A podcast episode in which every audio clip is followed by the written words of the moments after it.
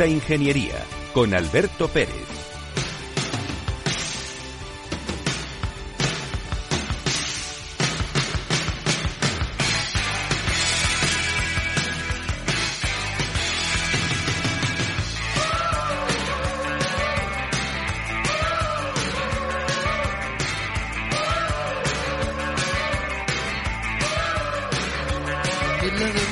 Buenos días, España. Buenos días, ciudadanos. El mundo empieza de nuevo. Antonio Sousa, buenos días. ¿Qué tal? ¿Cómo estamos? Buenos días. ¿Fuiste a votar el pasado domingo? Sí, sí. Tú eres de los que ejerce tu derecho al voto. Yo ejerzo mi derecho al voto. Creo Yo- que eso es una obligación que nos hemos ganado eh, gracias a ¿Obligación? nuestros... Sí, una obligación porque nuestros ancestros eh, lucharon mucho, ¿no? Porque eh, tuviéramos la oportunidad de eh, mostrar en las urnas nuestro parecer. También es verdad y es lícito poder hacerlo en blanco o, o- o hacerlo de mil maneras, ¿no? Pero creo que es un derecho y es un deber y para mí también cierta obligación. Pues si no, no yo- tenemos yo- he pecado. a protestar. ¿Por qué protestamos luego? no? Yo he pecado. Porque yo ejercí mi derecho a no votar. También lo es, también lo es. Porque eh, esta mm, situación que llaman democracia no es una democracia, ¿vale? Sí, es una Sí. partitocracia más que una democracia. Mm, De acuerdo, y le das el poder a los a los que llaman ellos creerse representantes, ¿de acuerdo? Representantes que no tienen ningún no, un proyecto a 30 años. Ya, de pero país. eso, eso es la belleza de la democracia o de la o de la del in- la incipiente democracia en la que vivimos, ¿no? Que tenemos derecho a expresarnos. Creo que nunca hemos estado en una época como la actual en la que todo el mundo ha tenido derecho a expresar todo. Y creo que más allá del alarmismo social, vivimos una sociedad plenamente llena de derechos en las que la igualdad y, y la inclusión es una lucha diaria y creo que es un derecho que tenemos ya en uso desde hace mucho tiempo. O sea, soy menos alarmista de lo que de lo que la sociedad parece querer ser. ¿Cómo ¿no? ves el futuro de la industria en España? Pues eh, yo creo que es prometedor. Ya en la época del COVID, recuerda cuando hablábamos eh, cómo saldremos de la economía o cómo saldrá la economía después de, del COVID, y siempre aposté por una salida fuerte. Creo que estamos en ese plan y creo que eh, es el tema político es lo que está frenando un poco eh, la expansión de España. Creo que España es un país eh, a nivel europeo de los más importantes, a nivel mundial creo que estamos también muy bien posicionados y nuestra industria es potentísima y lo único que necesitamos es estabilidad política. Creo que eso es lo que favorece la puesta en marcha de proyectos y que los profesionales realmente sepan por dónde decantarse, porque esa inestabilidad hace que las empresas no inviertan y que los chavales no sepan ni siquiera qué estudiar, ¿no? Así que yo apuesto firmemente por ello y creo, creo que tenemos por delante muy buenos tiempos. Eso sí, hay que tener en cuidado que tenemos la inteligencia artificial, sabes que está OpenAI, ¿no? Y Google con DeepMind, eh, que son los creadores de la inteligencia artificial, son los primeros que están eh, promoviendo un movimiento alarmista diciendo que, bueno, alarmista, eh, del cual yo eh, eh, les apoyo, ¿no? Eh, eh, la extinción de la especie humana vendrá por la, por la inteligencia artificial. Fíjate, los propios que han creado la inteligencia artificial y que la han puesto en el mapa. Tú no te lees los artículos que yo te paso, ¿no? Es que me pasas muchos artículos. Yo tengo vida, Alberto. Tengo un nieto. sí. Te recuerdo que tengo un nieto. Mi Luis ha hecho un añito. Sí, sí, tu Luisito. Claro, Qué mi guapo Luisito está. ha hecho un año, tío. Muy bien, un besito muy fuerte para Luisito. Muchas gracias. Se lo daré. Rosa de Arriba, la- nuestra compañera del Colegio Profesional de Ingenieros Técnicos Industriales de Madrid, eres una de las vocales y además de todo llevas, eh, o tienes el gran reto, porque es un reto de colegiar a cuanta más gente mejor, ¿no? Sí, buenos días a todos. ¿Y cómo ves tú el futuro de la industria con estos cambios tan grandes que hay a nivel político? A nivel político, eh, vamos por etapas y cada vez vamos mejorando del absolutismo a la democracia y yo creo que ya estamos en un momento de cambiar de tipo de democracia, como se dice. Pero todavía no hemos encontrado nada mejor. No hemos encontrado nada mejor. Pero es el menos malo de los sistemas. Claro, pero bueno, eh, se irán creando. Antes en el absolutismo no se entendía la democracia. Entonces, bueno, pues poco a poco iremos evolucionando a una política pues cada vez más... ¿De dónde vamos a sacar 250.000 ingenieros que se necesitan en España? Pues estamos en ello, estamos en ello. Algo tendremos que inventar los ingenieros. Quizás a lo mejor deberíamos estar en más sitios y dar más guerra y hablar más y que se Claro. nos hiciese notar y a lo mejor hacer una huelga, ¿no? No, no, déjate de huelgas. déjate Pero de como huelgas. sois... Ya eh, estamos aquí- desestabilizando, Aquí ¿no? el único que es un poquito más echado para adelante soy yo, el resto sois No, totalmente no, bueno, nuestro decano es muy guerrero. Ah, sí. pero yo creo que una huelga irá- no, no influiría. No influiría. Ah, ¿No crees que es más un problema del sistema educativo y de la implicación Pero de las voy. empresas realmente en la formación de las personas? Pero formación no, o sea, eh, mi hijo con tres años ya tiene clase de robótica en el colegio. Qué bien. Pero más que eso es enseñarles qué hacemos un ingeniero.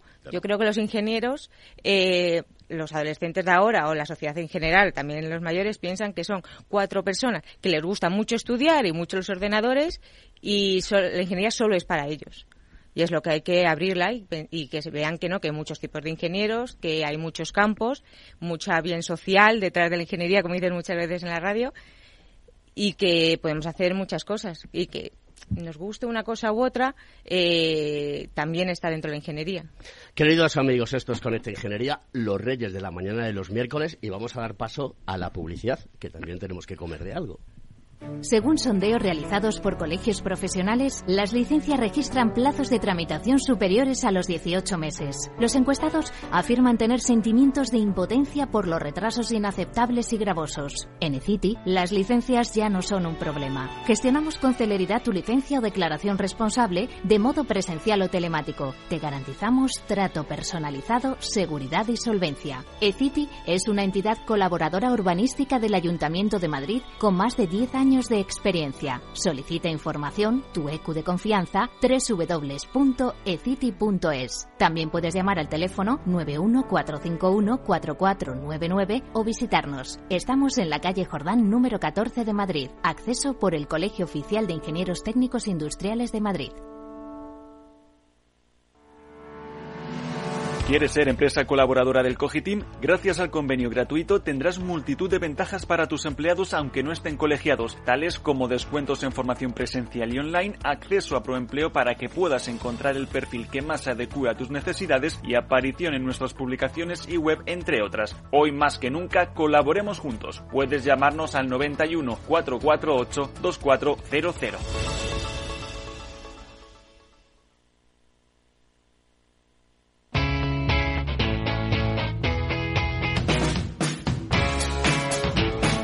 La economía despierta. Capital Radio.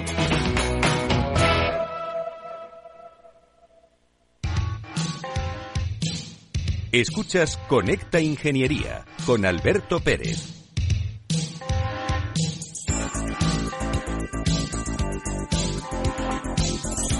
Esto es de Pech, ¿no, eh, Félix? Pero mm, esperaba algo más de ti hoy, Félix. Félix eh, es nuestro nuestro técnico, eh, al que le agradezco que, siempre esté acompañándome, porque ya nos conocemos perfectamente. Pero hoy pensaba que ibas a, arrancar con Tetina Turner, porque la semana pasada nos dejó. ¿Y por qué digo Tetina Turner? Porque así la llamaba Julián Luqui, uno de los grandes eh, en el mundo de la radio y la música. Joaquín Luqui. Joaquín Luqui. ¿Qué he dicho? Julián. Julián, perdón, la edad. Pero fíjate, es importante que todos sabíamos de quién hablaba. De qué estábamos hablando, Mr. Lucky, es Joaquín Lucky, efectivamente. Pues nada, luego después nos pones a Tetina Turner con esa versión que hace de una de las canciones de Prince. Y ahí te dejo yo que la busques. Rosa, cuéntanos. ¿Es difícil colegiar a, a nuestros compañeros que han estudiado? Sí, porque no tienen la la necesidad, creen que no tienen la necesidad de unión, de hacer equipo, de... Mm, se habla mucho ahora con los eh, networking y tal de, de unirnos, de hablar, de hacer sinergia, pues eso siempre ha sido el colegio. Siempre nos hemos juntado, hemos hablado diferentes ingenieros en los que puede haber futuras eh, colaboraciones, futuro juntar ideas que nos ayuden a nosotros crecer profesionalmente y, y eso ofrece el colegio de un millón de formas. Y eso, a lo mejor, los, los que no están colegiados no lo ven tan directo, el valor añadido que tiene el colegio. Y estamos haciendo muchas actividades para unirlos. Aparte, el, bueno, he visto una impresión, eh, un impreso en un ayuntamiento que me pedía qué universidad había estudiado y a qué año había terminado. Pero luego, en qué colegio estaba colegiada y qué número de colegiado era solamente si procedía. Me parecía un insulto y a ver, puedes haber estudiado en la universidad, pero no tienes por qué estar todavía acreditado. Puede haberte pasado algo porque hayas perdido y ya no puedas ejercer. Quien te demuestra que puedes ejercer tu profesión es el colegio. Tienes que estar colegiado para para que al que vayas a hacer el trabajo sepa que eres competente para hacer ese trabajo. Y, y parece que no. ¿No crees, Rosa, que nos está pasando a lo mejor un poco? Hablamos antes de las implicaciones de las empresas, ¿no? En el ámbito industrial. ¿Crees que a lo mejor muchos de los egresados universitarios en ingeniería eh, van directamente a empresas que no reclaman el pleno potencial del ingeniero, porque el ingeniero colegiado, además, tiene un montón de atribuciones que no lo tiene el que no está colegiado. Evidentemente, el conocimiento está, pero a la hora de firmar proyectos o de hacer determinadas eh, aportaciones a la empresa, la empresa pierde ese valor añadido. O sea, que, un colegiado eh, que sea egresado y sea colegiado en una empresa tiene un potencial bastante mayor que simplemente la parte de la egresión de la, de la propia ingeniería. ¿No crees que puede ser un poco eso? Porque pagan a uno, que es el que firma y el que tiene más responsabilidad, entonces pagan a ese más y a los demás menos, supongo. Entonces prefieren que no para que no tengas esa competencia y te pagar menos. Claro, pero es lo que tenemos en España. Tienen a un jefe y todos los demás, pues ayudantes. El que piensa lo caro que sale formar, lo que no se da cuenta es lo carísimo que sale no formar a las personas y no ayudarles a que su pleno potencial se desarrolle. Y creo que la colegiación en este caso es un pleno potencial para los ingenieros, ¿no? O sea, creo que las empresas pierden esa, ese valor añadido, ¿no? Estoy contratando a una persona y no dejo que haya terminado de crecer en su proceso formativo, ¿no? Y la formación continua, que, es, que es básica. Además, lo que te decías, eh, tenéis un montón de actividades. Yo siempre estoy escuchando eh, como el colegio tiene actividades permanentes, hace charlas, hace talleres, hace eh, cursos de formación, no solo además para los colegiados, sino, si no, si no entiendo mal, incluso para los hijos, para familiares. O sea, es lo que tú decías, es un caldo de cultivo ideal para que haya networking y que haya conocimiento, ¿no? Ah, qué, tenemos que mejorar en el colegio para que venga más gente? Tenemos que ser más entre comillas, y iba a utilizar la palabra secta, pero no, no es la propia. Endogámicos. endogámicos tampoco, no es eso. ¿Qué tenemos que hacer para llamar la Corporativistas. Mm, tampoco es Es que me he comido un diccionario esta mañana, no había rosquillas y desayuno un diccionario. Es colaboracionistas, es decir, la ingeniería hoy en día, la tecnología es totalmente de colaboración. O sea, no hay capacidad de hacer nada si no es de manera em, colaborativa. Cada uno aporta una parte, ya no hay esos grandes ingenieros, esas grandes empresas que lo hacían todo, ¿no? Pero ¿qué tenemos que hacer en el colegio? al cual participamos todos y, y, también eh, yo estoy seguro, vamos, seguro no, y es que debe de ser así, que muchos compañeros que quieran acercarse al colegio y quieran proponer algo a la Junta Directiva con José Antonio Galdón, que es el decano al frente, para poder desarrollar cualquier tipo de tema se va a hacer, eso estoy convencido, mm, por la proactividad de la propia Junta, indudablemente. Pero ¿qué hay que hacer? ¿Cómo salimos? ¿Salimos a la calle con unas mm. banderolas? Eh, ¿Montamos un, Alberto solo quiere eso, ¿sabes? Que salgamos a la calle o de huelga o con banderolas, de alguna manera. Vamos, vamos a salir a la calle. Estamos hablando con ayuntamientos para hacer unos tipos de ferias, de eventos, eh, donde haya actividades tecnológicas para que sobre todo los adolescentes vean un poco eh, qué hace un ingeniero, cuáles son las últimas tecnologías, pues de impresión 3D, de energía, de inteligencia artificial y, mm, y que puedan ver mucho y a ver qué es lo que le gusta. O sea, yo estudio en ingeniería, bueno, aparte de que mis padres siempre me han tirado no para allá, pero porque estudié una asignatura en la que se me encantó y dije, quiero dedicarme a esto. Pues que vean muchos campos y vean cuál les puede gustar. Y también allí, pues, en, aparte de los de para los adolescentes, pues enseñarle que es un ingeniero a toda la población, que busquen a un ingeniero colegiado para tener la seguridad de que está resguardado con el colegio y que está habilitado y que no va a sufrir ningún engaño y que hay un seguro detrás. Y que hay un seguro. Y que, si mañana alguien se equivoca, porque de humanos es equivocarse, siempre va a existir una respuesta eh, potente ante esa situación, esa contingencia, porque nuestro colegio profesional tiene pues un gabinete jurídico, un gabinete em, social, tiene un gabinete también dedicado al mundo de los recursos humanos, técnicos, sí, técnicos, sí, todos, el de asesoramiento. Mm, yo lo he usado mucho y el asesoramiento del colegio es fantástico. Es bueno. O sea que hay que hablar con Manuel y con, con Carlos para que... Los he usado mucho antes de entrar a la Junta, sí, sí. Antes de entrar a la Junta los has Ya los conocía. Ya los conocía. Ana, la abogada, también la conocía muy bien ya. muy bien, ya Gracia, que es la secretaria mm. técnica de, de la, del colegio. Eh, ¿Qué le pasa a las chicas de este país que no les mola la ingeniería? Pues mis mejores amigas son ingenieras. pero, pero es verdad que, que no lo sé el por qué, que, por qué les gustan más eh, a los hombres. Yo creo que porque nos damos menos valor las mujeres y creemos que no podemos con ello. Yo empecé diciendo, bueno, yo voy a empezar, si no puedo, pues ya, pero si no me voy a arrepentir, si no intento estudiar una ingeniería. Entonces, a lo mejor nos echa para atrás el que nos asusta, el que pensamos que es demasiado difícil. Pues mira, yo creo que no. El otro día veía una, una charla, una exposición de alguien, donde decía que es, era una cuestión eh, memética y genética, ¿vale? Eh, el hombre está, digamos, eh, su rol, por decirlo de alguna manera, es hacer cosas y la mujer es de cuidar cosas. Entonces, existe esa situación tan tan diferente, ¿no? De, que, que, tiene su sentido. Bueno, el mantenimiento también está dentro de la ingeniería. Efectivamente. Claro que sí, claro que sí. Pero el mantenimiento lleva muchas veces el hacer cosas, que también es cuidar. Hay un mantenimiento predictivo, hay un mantenimiento preventivo, hay un mantenimiento reactivo, etcétera, etcétera.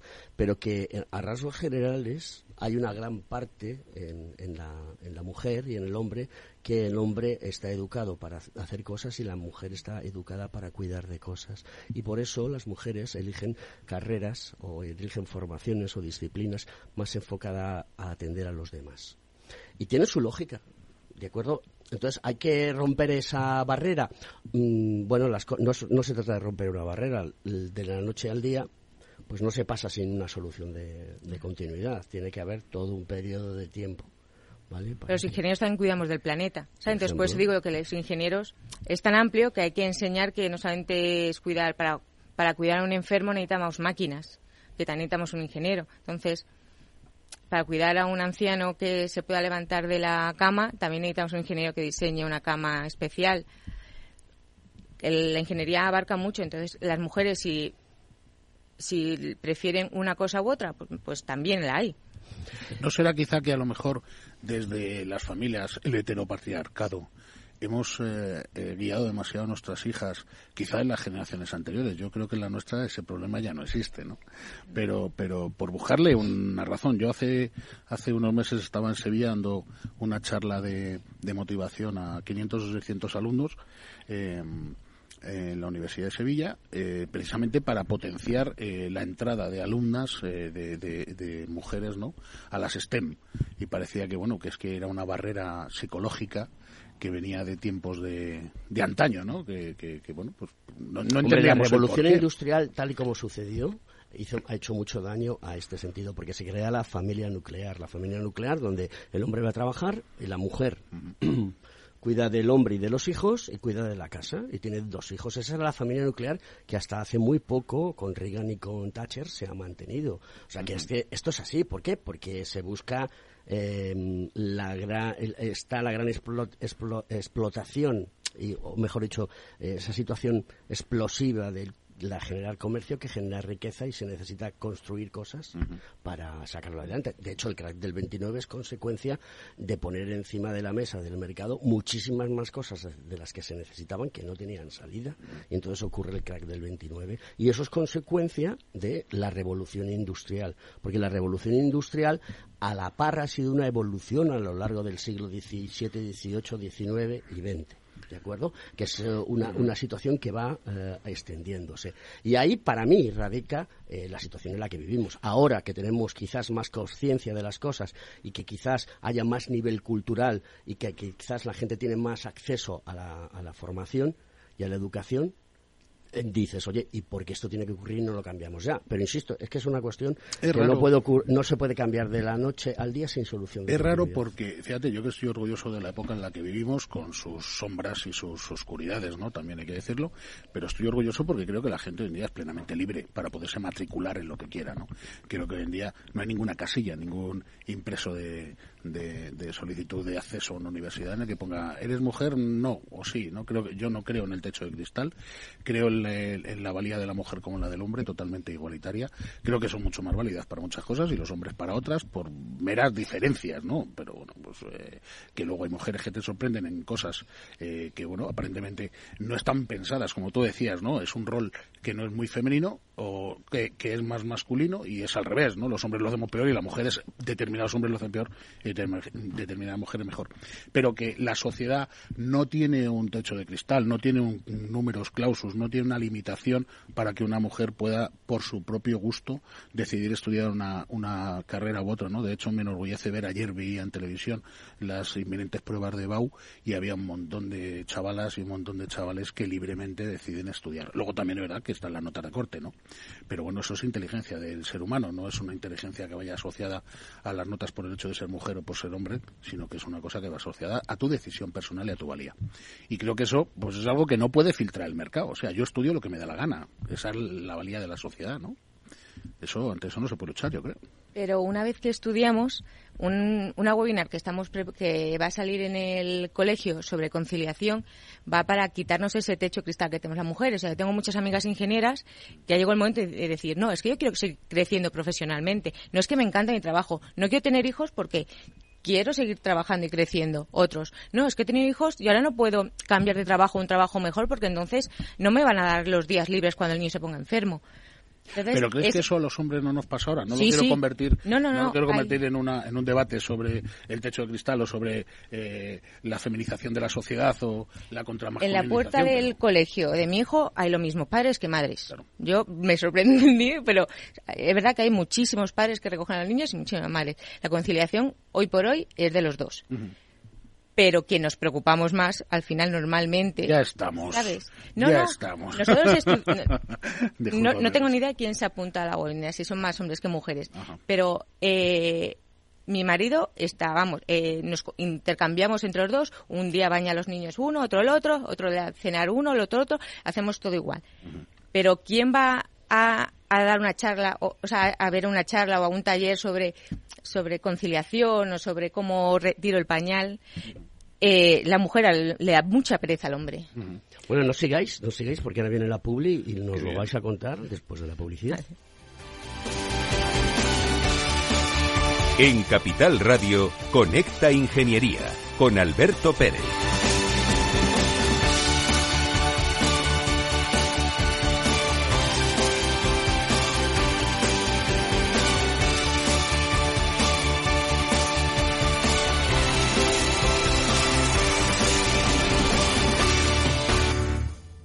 Capital Radio. La genuina radio económica. En Renta 4 Banco tenemos un plan que suena así de bien. En 2025 queremos acercar la inversión al 7% de la población activa. Si esto te ha sonado bien, entra en renta4banco.com y descubre el resto de objetivos de nuestro plan de sostenibilidad. Un compromiso continuo con la sociedad y el medio ambiente. Renta 4 Banco. Más rentable, más sostenible.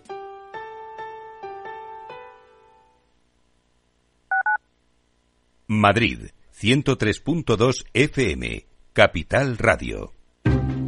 Inversión inmobiliaria acompaña al mercado inmobiliario en este nuevo ciclo. Todos los jueves de 10.30 a 13 horas, el inversor encontrará las claves para realizar su mejor inversión. La mañana de los jueves en Capital Radio tomamos el pulso al sector inmobiliario. Noticias, análisis de mercado y debates donde los protagonistas del sector podrán contar en primera persona los retos a los que se enfrenta el ladrillo. Inversión inmobiliaria pone la voz al sector inmobiliario. Aquí, en Capital Radio. En el balance nos preocupamos por nuestros hijos, por su vinculación con el mundo de Internet y las redes sociales, y analizamos sus riesgos de la mano de Pilar Rodríguez en Familias Enredadas, todos los lunes a las ocho y media de la tarde en el balance, Capital Radio.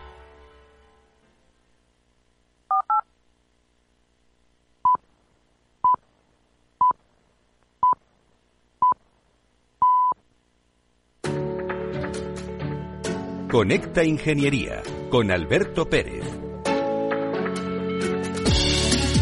Buenos días, don Alberto, ¿qué tal? ¿Cómo estamos? Pues nada, ya han pasado las tormentas eh, los relámpagos, aunque yo creo que para alguno eh, todo acaba de empezar. Veremos a ver qué ocurre el 23 de julio, queridos amigos. Eso sí, ir a votar, os lo recomiendo.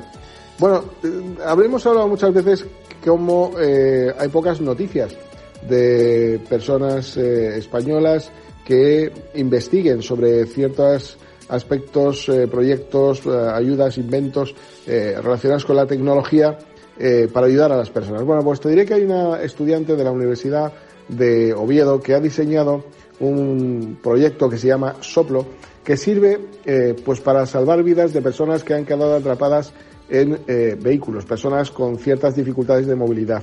Se trata de Olumarewa Onavaño, alumna del programa de doctorado de Ingeniería de Producción y Mineroambiental y de Proyectos, ahí es nada, y que participa en el Falling Lab de Madrid eh, en un evento orientado para jóvenes científicos innovadores y con mentes visionarias, como las de esta chica. Eh, como respuesta a la falta de medios, querido Alberto, para garantizar la seguridad de eh, muchas personas cuando quedan atrapadas por accidentes de tráfico, esta persona ha creado Soblo, que es un sistema automatizado que mide indicadores relacionados con situaciones de riesgo mediante el uso de sensores, los evalúa y procede a conectar el respirador de los ocupantes cuando es necesario mientras bueno, pues envía esa alerta que llega a los servicios de emergencia. Digamos que la solución, eh, bueno, pues intenta paliar esas circunstancias que a día de hoy nadie ha pensado en cubrir. Y es que las funciones básicas de este nuevo sistema, eh, pues son desde que activa el suministro de aire respirable automáticamente para personas que no pueden hacerlo por distintos motivos, en este caso de una fuerte y severa discapacidad, regula la temperatura corporal, funciona con poca visibilidad, también puede apartar obstáculos con gafas o sombreros, evita el uso y el almacenamiento de sustancias explosivas, bueno, y luego dispone de una cámara infrarroja que ayuda a orientar eh, un brazo robótico para posicionar una cámara facial flexible en el rostro del ocupante es eh, cuando menos robusto, porque evidentemente ante impactos fuertes tiene que serlo, y opera de manera segura en lesiones, eh, bueno, pues ciertamente severas. Destacar, entre los puntos fuertes del proyecto, querido Alberto, que esto es lo importante, aparte de la eficacia que pueda tener este tipo de proyectos, es que su comercialización eh, fuera de España puede estar casi garantizada, sobre todo en algunos estados europeos como Suiza, pero también en los países del continente asiático, especialmente amenazados por las, eh, los desastres naturales.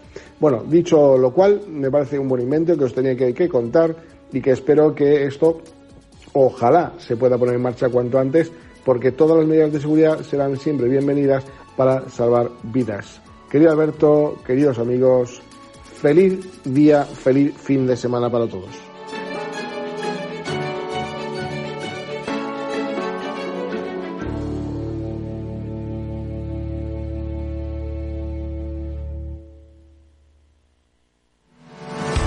¿Estás colegiado en el Cogitim? ¿Piensas que por Novisar no necesitas la colegiación? El colegio es tu mejor aliado. Siempre estará en tu desarrollo profesional, ofreciéndote servicios como asesoramiento técnico, legal, laboral y fiscal, además de numerosas herramientas competitivas como formación presencial y online, acreditación de PC ingenieros, software técnico, networking y otras muchas. Porque creemos que trabajando juntos podemos construir una sociedad mejor. Colégiate. Más información en www.cogitim.es.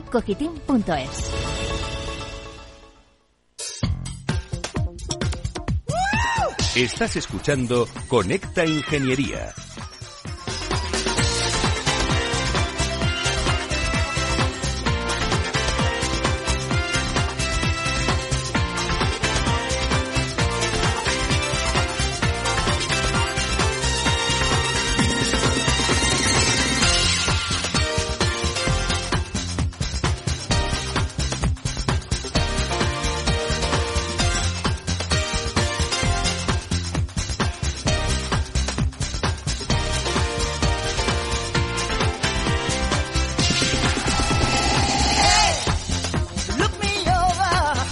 Qué buena esta versión. ¿Eh? No tengo dinero, pero soy mm, verdaderamente rico en personalidad. Una canción de Prince, versionada por Tina Turner. Bueno, vamos a continuar. Oye, hay una cosa muy preocupante. Y hay que advertirlo a la sociedad. Y de esto la culpa la tienen las universidades y los rectores. Y los señalo a ellos directamente. Y el rector que quiera sentarse aquí, de cualquier universidad de España, lo puede hacer. Donde imparta formación que no tiene ningún tipo de acreditación para ejercer como ingeniero. Para mí eso es engañar a la sociedad. Y desde aquí hay que denunciarlo. Y esto es así, ¿no, Rosa? Sí, yo cuando terminé la carrera empezaron los grados y realmente cuando estábamos en la universidad pensábamos que eso bueno eran nuevos entonces, pero cuando terminan la carrera ya iban a tener atribuciones y después de 11 años siguen sin atribuciones. Y el problema es que entran diciendo, bueno, yo entiendo que gente quiera estudiar esas aunque no tenga atribuciones, porque piensan que va a tener más, más eh, es lo que quieren las empresas, es, la, es lo que vendían, ¿no? en lo que buscan las empresas, entonces pues eh, quiero hacer esa especialidad porque creo que voy a tener más salidas profesionales, aunque no tenga atribuciones. Pero es que el problema es que los que están entrando no saben que no tienen atribuciones. Yo me quedé, o sea, en una reunión que tuve con las universidades, salí súper preocupada. Digo, ¿cómo puedes entrar a una universidad sin saber a lo que te vas a poder dedicar? Pues no sabes, antiguamente todos los técnicos industriales teníamos las mismas, o sea, salíamos y éramos ingenieros técnicos industriales, ya está. Y ahora, eh, gracias al, al COGITI eh, están entre todos los colegios y estamos eh, trabajando para que por lo menos puedan tener las atribuciones que les corresponda por sus especialidades. Eso todavía está muy en blanco, entonces todavía no se sabe muy bien cómo va a ir, pero ya van a tener porque eh, los colegios están luchando muchísimo para conseguirlo. Que todas esas de todas esas carreras blancas de ahora ten, un ingeniero, un ingeniero de energías renovables que no pueda firmar un proyecto de fotovoltaica no tiene ningún sentido. Está claro que está capacitado para ello. Entonces, eh, para eso está el colegio, para luchar por nuestras... por nuestros derechos. Por nuestros derechos. y cuanto más colegiados seamos, más derechos eh, vamos a poder defender y más ruido vamos a poder hacer.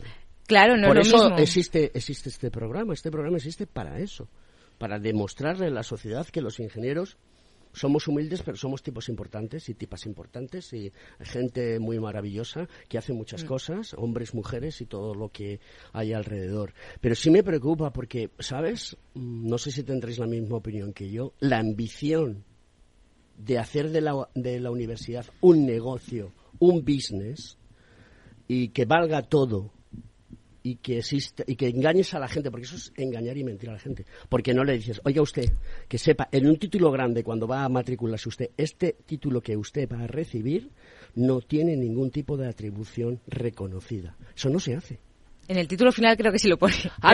claro, pero cuando ya lo has hecho, ¿no? O sea, que esto es como comprar una enciclopedia como se compraba antes, ¿no? El melón hay que darlo a cala.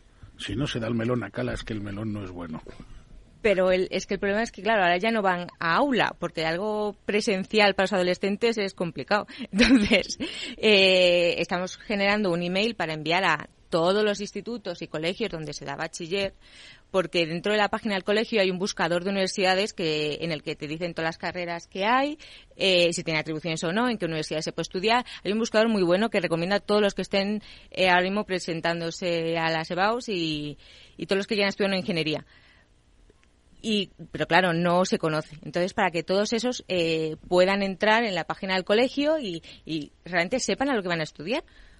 Y sepan eh, qué pueden hacer con cada carrera. La verdad las universidades tienen muchas ganas de conectar con el alumnado. O sea, les vi a todos con muchísimas ganas de, de, de hacer diferentes retos, de, de hacer diferentes cosas con los alumnos para que estén para que para porque hay que mantener el business si no, yo no estoy en contra de una carrera business, una ¿eh? carrera Ojo, de esa que yo trabajo todos no sea habilitante pero lo que, no puedes hacer es engañar a la gente. Claro claro, Dice, no si nosotros engañamos ya no le dices la verdad exactamente. No le pones encima de la mesa que eso no vale para nada. ¿De acuerdo? están trabajando. ¿Eh? están trabajando pero pero, claro. mañana, si quieres dar un salto profesional, por la razón que sea y te interese, a mí eso me parece verdaderamente lamentable. Lamentable. Lo es, lo es. Lamentable. Y reto a cualquiera de los rectores de la apoyo, universidad en España. Apoyo lo que, tú decías, apoyo lo que tú decías y creo que el asociacionismo lo que trae de bueno, evidentemente, es que la, unión hace la fuerza y la fuerza es necesaria para defender eh, las capacidades de un colectivo. Y cuando tienes un colectivo que tiene formación pero no tiene habilitación o no tiene eh, capacitación para determinados eh, procedimientos que la industria y la sociedad demandan, pues creo que la única manera es que los colegios oficiales se pongan sobre la mesa y evidentemente sean eh, eh, la voz de los ingenieros, ¿no? Y creo que las universidades deberían de estar muy contentas con que fuera así, porque son las primeras a quien las debería interesar tener más variedad de grados habilitantes, más variedad de grados con, con eh, una prerrogativa de salida laboral mucho más completa y mucho más eh, plural. O sea, que creo que al final eh, beneficia a todo el mundo. Evidentemente, al que beneficia es al profesional que ha estudiado, al joven que ha pasado una serie de años y que cuando termina su carrera, pues sus posibilidades de incorporarse al mundo laboral son mucho mayores, ¿no? Pero evidentemente eso se tiene que jugar, esa baza se tiene que jugar, te tiene un representante que tenga el poder suficiente y la voz suficiente como para poderlo defender en el ministerio donde sea necesario, en este caso los colegios oficiales, claro. Es mi visión.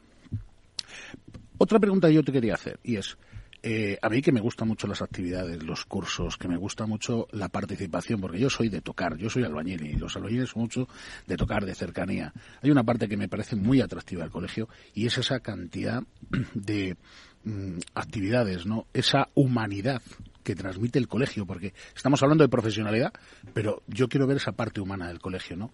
¿Qué hacéis, Rosa? ¿Qué es lo que más eh, atrae a la gente? ¿Cómo veis a los críos y a los padres, ¿no? Participar de esas actividades. Cuéntame. A partir, aparte de la, toda la formación eh, técnica, también hay mucho humano, como dices tú, y es fundamental para crecer profesionalmente.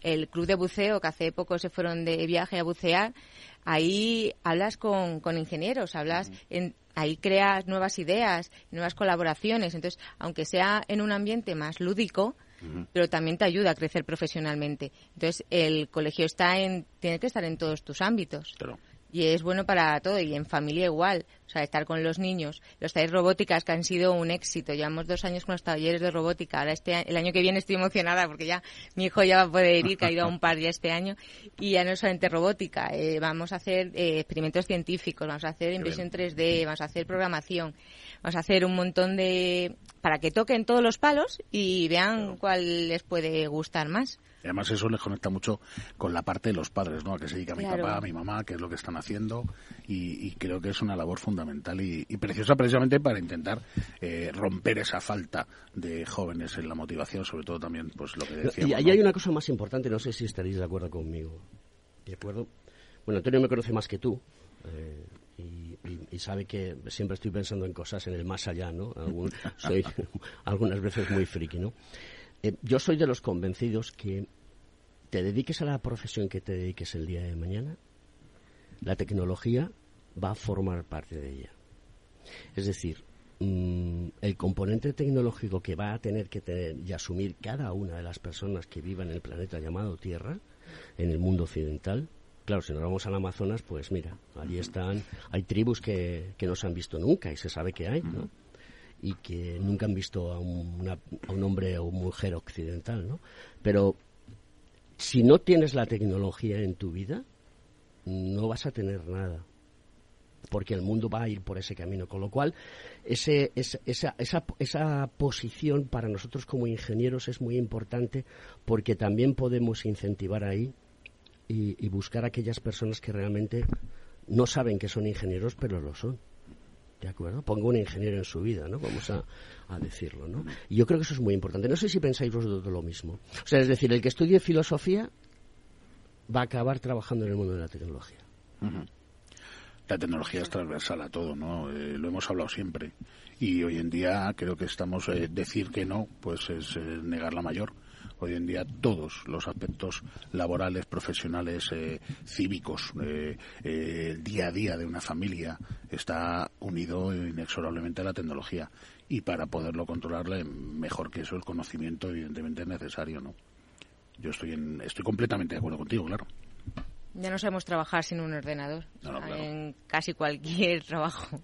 Sí, sí, ya no, puedes, ya no puedes. Aunque sea para hacer la declaración de la renta. O sea, es que necesitas un teléfono móvil. Lo teléfono. Puedes, lo puedes hacer desde todos los puntos de vista. y O sea, es algo que forma parte de nosotros, que no podemos eliminar de, de, la sociedad. Y la leí ayer un artículo eh, sobre la década de los 70-90 y hablaba sobre eh, la generación nacida entre los 70 y los 90 y hablaba que era una generación puente entre los que no conocían y no usaban tecnología, que eran nuestros padres, y de ahí para atrás, evidentemente, de nuestros abuelos, bisabuelos y demás, y luego la nueva generación en la que la tecnología ya ha permeado la sociedad de manera que no tengo por qué conocer cómo funciona esa tecnología o cómo ha llegado hasta mis manos y simplemente soy un usuario. Creo que esa generación de los 70-90 eh, tenemos un trabajo importante importantísimo que es eh, hacer de nexo de unión entre la necesidad de la sociedad y las capacidades tecnológicas que ayudan a que la sociedad haga frente a esos retos. ¿no?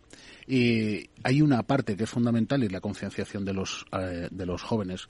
Y creo que a los padres, y yo hablo como padre y como abuelo, eh, tenemos un trabajo que tenemos que acometer y evidentemente tiene que estar apoyado en la sociedad precisamente por los colectivos de eh, los ingenieros, por los colectivos de los eh, abogados, por los colectivos de eh, la conformación de los profesionales después de salir de las universidades, los colegios oficiales, llámese colegio oficial o incluso el INGITE, ¿no? En, España tenemos al INGITE, que creo que además el presidente del Instituto Nacional de Graduados Ingenieros en España es coincide con José Antonio Galdón, que también es el presidente del COGITI.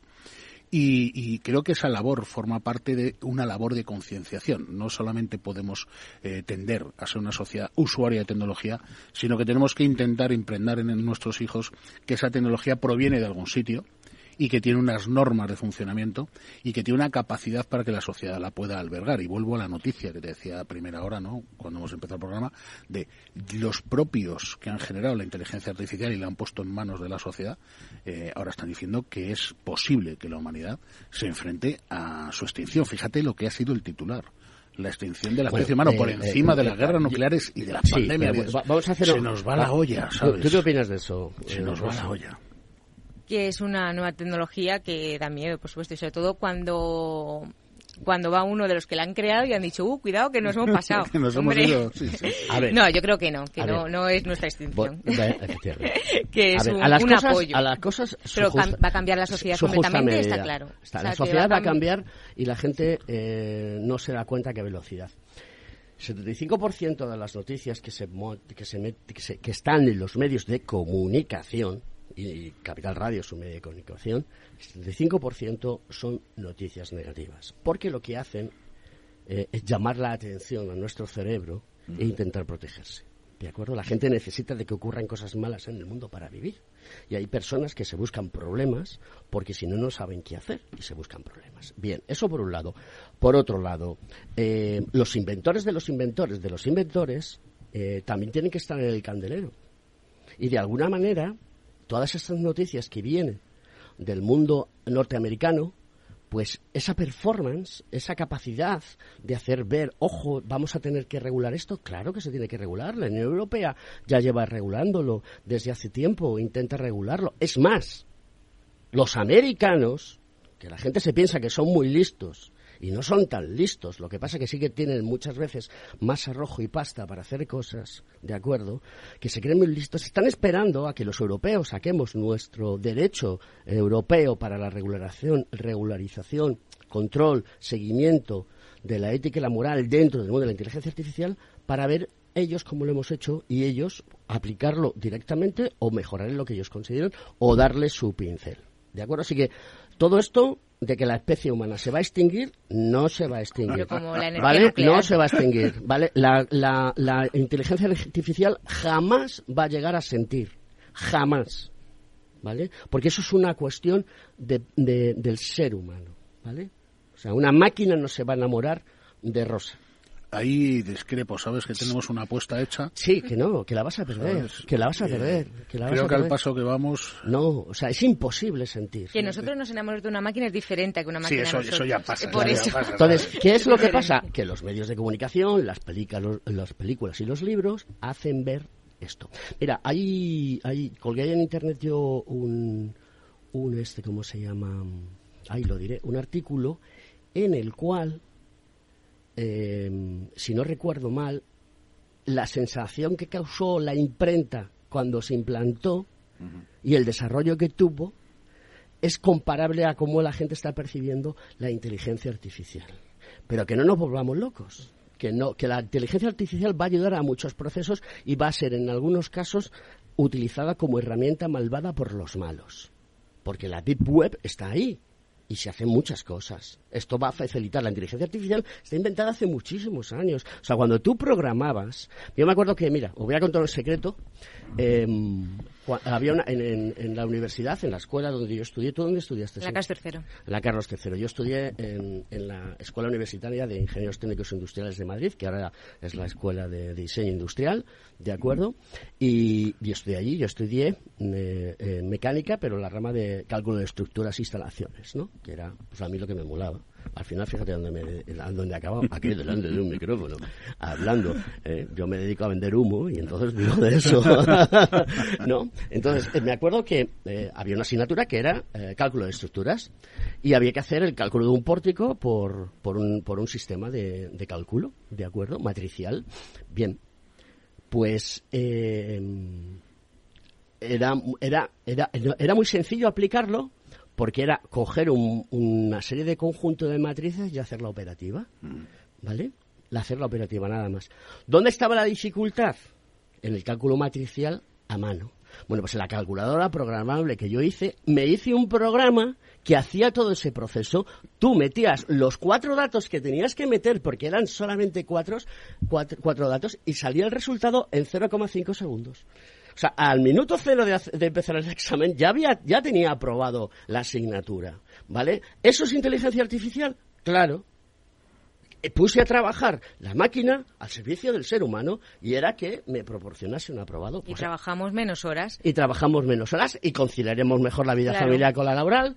Y cada vez iremos más a conciliar más claro, tiempo. Claro, En la época de nuestros abuelos eh, vivían para trabajar. Entonces, el mundo y el futuro... Hasta que la inteligencia artificial diga, Antonio, el bacon hoy no te conviene por la mañana. Y te lo dirá. Y salto, por, la ventana, salto por la ventana. No, te lo dirá. Yo sin los bocadillos de bacon por la mañana... Y tu nevera no, se abrirá, y tu nevera no se abrirá porque has comprado bacon, porque no comprarás todo el bacon, lo comprará la máquina con las instrucciones que, tú le digas. Pero la máquina no va a decir, Antonio, hoy te vas a joder que no vas a comer bacon porque a mí no me sale de. Pero porque tú le has dicho a la nevera, eh, cuídame y. Esa es, la, esa es la diferencia. Lo malo es cuando a la nevera se lo diga a la nevera anterior. Mira, yo tengo una teoría que se llama la copia de llaves. O sea, todos sabemos de dónde viene eh, eh, cuando tú tienes un candado y tienes dos llaves y le das a tu a tu compañero, a tu compañera una llave y entonces eh, tu hijo se hace mayor y le das otra llave que has hecho de tu original. Y llega el hijo pequeño y le haces una copia de la llave de su hermano. Y llega tu hija más pequeña y le haces una copia de la copia de la copia de la llave. Termina no abriendo el candado. Quiero decir que cuando una llave se va haciendo en base a la copia anterior, pues llega un momento que los defectos que se han ido acumulando en las llaves posteriores terminan no abriendo la cerradura. ¿Qué significa? Que si la programación de la inteligencia artificial en inicio está hecha por los seres humanos, pero tarde o temprano se corrige mediante las propias máquinas, cuando la máquina se corrige a sí misma y tiene capacidad para que la máquina pueda desarrollar nuevos, nuevos procesos productivos, el problema es que esas leves diferencias no son atribuibles al ser humano. El ser humano no corrige y no se va a la llave original, sino que lo que está permitiendo es que el sistema, y nos pasa hoy en día, el problema es que tú llamas hoy en día a alguien, ya no hay un responsable de nada. Tú llamas a un sitio, no, mire usted, yo ayer llamaba porque tenía un envío de hace dos semanas dando vuelta por ahí, como decían que me lo iban a entregar en casa y que no podían, pues lo cambié a un punto de entrega eh, de la propia empresa. Y la propia empresa va a entregar el envío a un sitio que es su zona de entrega, que es su local, y dicen que está cerrado, que no está el que no está el propietario. Entonces digo, si es tu zona de entrega para que yo luego vaya ya a recoger el paquete, ¿qué problema tienes? Y me decía el señor ayer, tiene usted razón, pero es que el sistema no me deja hacerlo de otra manera. Hable usted con quien le ha vendido el artículo, en este caso con Kiabi, para, para ser más claros, y que Kiabi eh, nos dé la capacidad de poder ir otra vez a tu centro de entrega. Y el hombre me decía, es que no puedo saltarme el sistema. O sea, el sistema, yo le entiendo a usted lo que usted me está contando, pero no me puedo saltar el sistema. A todos nos ha pasado. Quiere decir un momento que cuando el sistema no nos lo podemos saltar como seres humanos, ni incluso racionalizando la solución, es porque el sistema ya se ha empezado a autocorregir y está corrupto. Ese es el problema de la inteligencia artificial. se puede ir mejorando. sí, deberíamos, tú, deberíamos. Tú, necesitas unas vacaciones en la isla de la inteligencia artificial. No, yo para adelgazar me hace falta... ¿Cómo se llama la isla esa que ves tú? las tentaciones, ¿no? La isla de las tentaciones, yo no quiero ir a la de supervivientes, ¿no? Que yo me toca adelgazar, pero allí pasaría mucho hambre. Me como algún concursante fijo. Bueno, como, como el decano José Antonio Galdón nos estará escuchando y, y no se pierde ningún programa, pero hoy menos, porque tiene a una de, sus vocales aquí. Eh, ¿Para cuándo vamos a tener una inteligencia artificial en el colegio que nos ayude a captar colegiados? Pues eh, ya hay un especialista en inteligencia artificial en, la Junta y ya hemos hablado de que tenemos que empezar a meterlo en el colegio. Vaya, vaya. Sí, sí, la última reunión lo estuve... Estamos iniciando el Skynet. O sea, que, que, que, o sea, yo, con lo pesado que soy, al final ¿eh? el secretario sabe mucho de inteligencia artificial, entonces estamos a ver si podemos, a ver si... ¿Sabes el chiste, no? Dice, ¿le preocupa a usted el incremento de la inteligencia artificial? Dice, no, me preocupa mucho más el decremento de la inteligencia humana, ¿no? Ese es el problema. Oye, una cosa, eh, ¿el colegio en qué parte ayuda a la financiación de proyectos, de nuevos modelos de negocio? También hay ¿Hay alguna forma en la que el proyecto eh, que pueda presentar un ingeniero sea apoyado por parte del colegio y le ayude incluso a buscar financiación? Eh, vamos a hacer un, un concurso de startup eh, de I+D. Ah, muy bien. ¿Vale? Eh, ya tampoco tan sí apoyo financiero, ¿no? Pero sobre todo para darles a conocer a todos los que a todas las empresas que están empezando con I más I+D tecnológico. también que se conozcan entre ellas para poder crear colaboraciones y, y, que se les escuche. Entonces queremos hacer ese apoyo. Muy bien, muy bien. No, yo creo que eso es una parte fundamental porque generas la sinergia, que es mi palabra favorita. Y el colegio creo que es el sitio ideal para hacer sinergia. todas las empresas de I D que, que estén empezando, que quieran que quieran unirse a este concurso que vamos a hacer, eh, escribirnos al colegio para que estéis informados y en cuanto se se tramite, eh, poder empezar y estar contentos con ello. Bueno, entonces habrá que decirle a Rafa Monteagudo, que es el secretario del colegio, que venga a Conecta Ingeniería y que nos cuente qué va a hacer el ¿En qué colegio. fregado le he metido? ¿Le has metido un fregado? ¿eh? Hay que decírselo, oye, pues luego, luego, le, luego, le llamaré eh, al teléfono y le diré, Rafa, te tienes que venir un día a contarnos qué va a hacer el colegio en materia de inteligencia artificial. Porque em, esto es inteligencia artificial. Bueno, la ingeniería del mundo del dato, ¿de acuerdo? Eh, todo lo que es la datalogía es el petróleo del siglo 22, ya no hablo del siglo XXI, del siglo 22. Y se va a necesitar muchísima gente, muchísima gente. Todo eso tiene una transversalidad porque del dato, del Big Data, sale la inteligencia artificial, sale el Machine Learning, sale un montón de cosas como la ciberseguridad, el blockchain, miles y miles y miles de cosas que son herramientas habilitadoras para sacar adelante. Lo que tú has dicho, fíjate, es interesante. ¿No veis la figura del ingeniero como el futuro notario? Has dicho blockchain y estamos hablando de la importancia en la ingeniería. El notario, que era un fedatario, es un fedatario público que fundamenta la mayoría de su trabajo en que él eh, Tengo un chivatazo muy importante de alguien muy cercano al mundo de la notaría, ¿de acuerdo? Un compañero de Capital Radio, donde me dice que lo que está haciendo el Colegio de Notarios con el tema del blockchain para ponerse al día es brutal. Es que se les va el trabajo a este paso. O sea, terminas yendo a un ingeniero para que asegure el procedimiento de certificación a través de blockchain antes que a una persona que lo acreditaba de forma personal. Fíjate lo que cambia la vida. Pues ahora se está haciendo. Y David Enorme el otro día comentaba eh, off the record que que desde el Consejo General de la Abogacía le estaban pidiendo formación expresa para la utilización de todas las herramientas tecnológicas que hay. O sea, es decir, es que no vas a poder estudiar nada si no tienes la de tecnología delante. O sea, ChatGPT... Tú sabes que yo hago formación en el Consejo General de la Abogacía Española y lo hago con David, también hacemos formación precisamente para la integración de sistemas de inteligencia artificial, de reconocimiento vocal, etcétera, y resolución de recursos o propuesta de recursos. Eh, dentro del ámbito de la abogacía, que cuando lo dices parece un poco raro, pero es una forma de integrar la, ingeniería todavía mucho más en la sociedad. Bueno, nos vamos. Eh, soy una estrella, dice la canción, Baby I'm Star. Eh, Rosa Rivas, muchísimas gracias por estar con nosotros. Es un placer tenerte aquí. ¿eh? Muchas gracias. Ya sabes que puedes venir cuando quieras, que no te tengo que invitar, porque la radio no es mía, es de todos los oyentes y los oyentes quieren escuchar a personas como tú mujeres, ingenieras y sobradamente preparadas para demostrar que esto funciona. Antonio Sousa, gracias por estar aquí con nosotros, acompañarnos. Y nada, vamos a seguir con la faena que tenemos un poquito. Margarita Casada, nuestra community manager, di hola, di hola, hola, hola chicos, hola. Aquí está tuiteando, retuiteando y poniendo cosas en LinkedIn. Queridos amigos, hasta la semana que viene, los Reyes de la Mañana los miércoles. Chao.